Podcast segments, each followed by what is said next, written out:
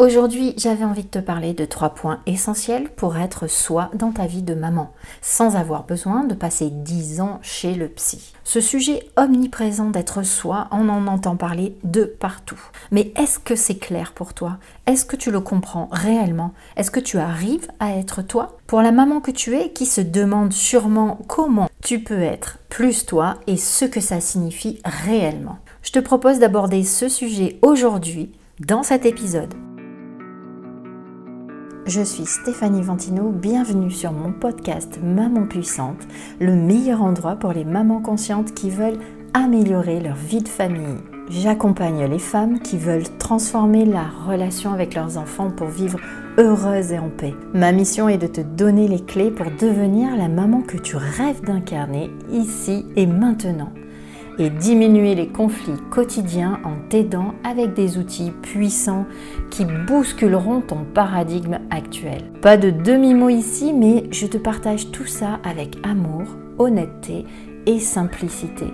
Le temps d'un petit quart d'heure, je te retrouve ici tous les lundis pour échanger sur l'essence de ta vie de maman. Pour ne rater aucun épisode, abonne-toi gratuitement au podcast Maman Puissante sur ta plateforme d'écoute préférée.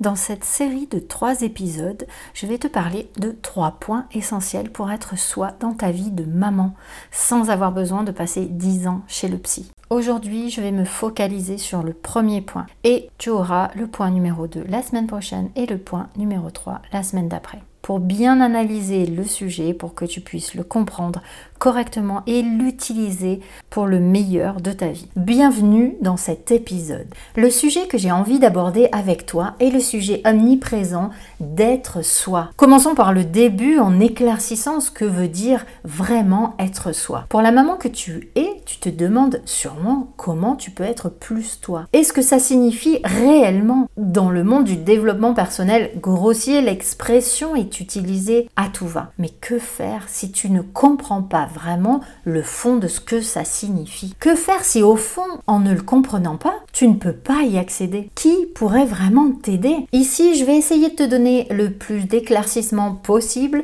de te simplifier la chose, car il est essentiel que cela te soit clair afin d'y accéder vraiment. Être soi est vraiment délicat à décrire et parfois même un peu enfermant, car en décrivant ce que c'est, y met souvent des barrières qui peuvent t'empêcher de comprendre ou d'accepter ce qui est défini comme tel. Pour ma part, je vais te parler de la façon dont je le vis et non comme une définition globale de ce que tous devraient atteindre. Ok? En premier lieu, c'est un état à créer, un état d'être et non de faire. Être toi-même, c'est comme si ce que tu ressens à l'intérieur se transparaît à l'extérieur. Une transparence totale, un accord parfait entre ton être profond, ton corps et ta personnalité. Ma personnalité pour moi, c'est toujours partir de l'intérieur vers l'extérieur. Ton âme, ton corps et ta personnalité sont toutes les trois sur la même longueur d'onde, sans dissonance. Comme un alignement précieux. Je te rappelle que cette merveilleuse trinité est là. Et tant que tu n'en prends pas conscience, tu vis ta vie comme un zombie en survie. Tu vas t'identifier à ta personnalité, pour ma part c'est Stéphanie, ou t'identifier à ton corps, sportive, mince, forte, blanche, blague, grande, petite, et pour la plupart du temps, nier ton âme, la connexion vitale à ta source. Donc, avant de penser à vouloir être toi, le plus gros du travail est de te rappeler la Trinité que tu es ici sur cette terre. Que tu es ou non la foi, que tu vives avec ou sans religion, peu importe, c'est ton choix. Cela ne me regarde pas. Mais ton premier pas ici est de prendre conscience de ces trois parties qui sont là. Je me suis longtemps identifiée à mon corps, par exemple, écoutant les avis des uns, l'opinion des autres, sur ce qu'il devrait ou ne devrait pas être. Trop gros, trop mince, trop gras, trop musclé. Ou sur l'alimentation, ce qui est bon ou pas pour la santé, ce qui doit être consommé. Et une grande majorité de ma vie, j'ai subi leur opinion. Le résultat Prise de poids, problème alimentaire, problèmes émotionnels, problèmes de gestion du stress, mal-être, peur, complexe, désalignement, perte de repères, vie désordonnée, rencontres non alignées. Pourquoi? Parce que ces personnes, malgré leurs bonnes intentions,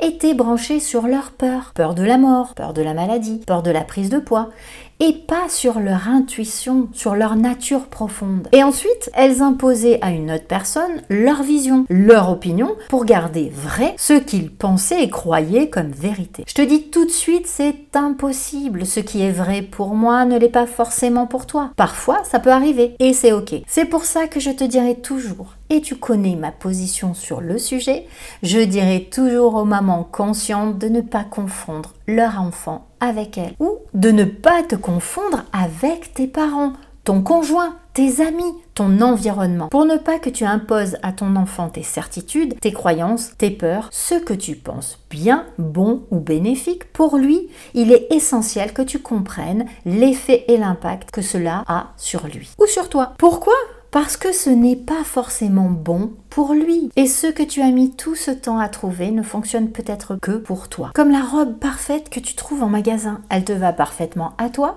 mais si tu la fais essayer à une de tes copines, elle ne lui ira sûrement pas aussi bien qu'à toi. Il y a sûrement des ajustements à faire, n'est-ce pas? Et c'est ok, c'est le chemin merveilleux de l'expérience ici. Un exemple concret. Tu peux adorer les légumes et dans ta tête c'est bon pour la santé, ok? Tu obliges ton enfant à manger des légumes qu'il aime ou pas. Tu lui imposes parce que c'est bon pour sa santé. Dans ce comportement va avec souvent que le gras, certains aliments sont mauvais pour la santé. Du coup, tu lui interdis ces aliments. Et toute son enfance, il entendra ce discours et tu vas l'étayer par toutes les preuves que tu vas trouver autour de cela. Et ça deviendra sa croyance, ses certitudes, mais aussi ses peurs, ses problèmes alimentaires, ses problèmes de poids, son mal-être jusqu'à même ses maladies. C'est comme si tu le déviais de sa vraie nature, tu comprends? Si tu fais ça, c'est que, et je l'ai entendu souvent de maman que j'accompagne, tes parents ont fait de même avec toi. Alors si tu veux bien, là je te propose de t'arrêter 5 minutes, de regarder en toi. Qu'est-ce qui fait que tu as ce comportement. Est-ce que c'est toi? Est-ce que c'est ton être profond, ton être intérieur? Ou est-ce que c'est quelque chose qu'on t'a enseigné? J'aimerais que tu t'arrêtes pour regarder vraiment à l'intérieur de toi. Qu'est-ce qui fait que tu as ce comportement? Est-ce que ça correspond à qui tu es? Alors peut-être maintenant, mais est-ce que ça correspond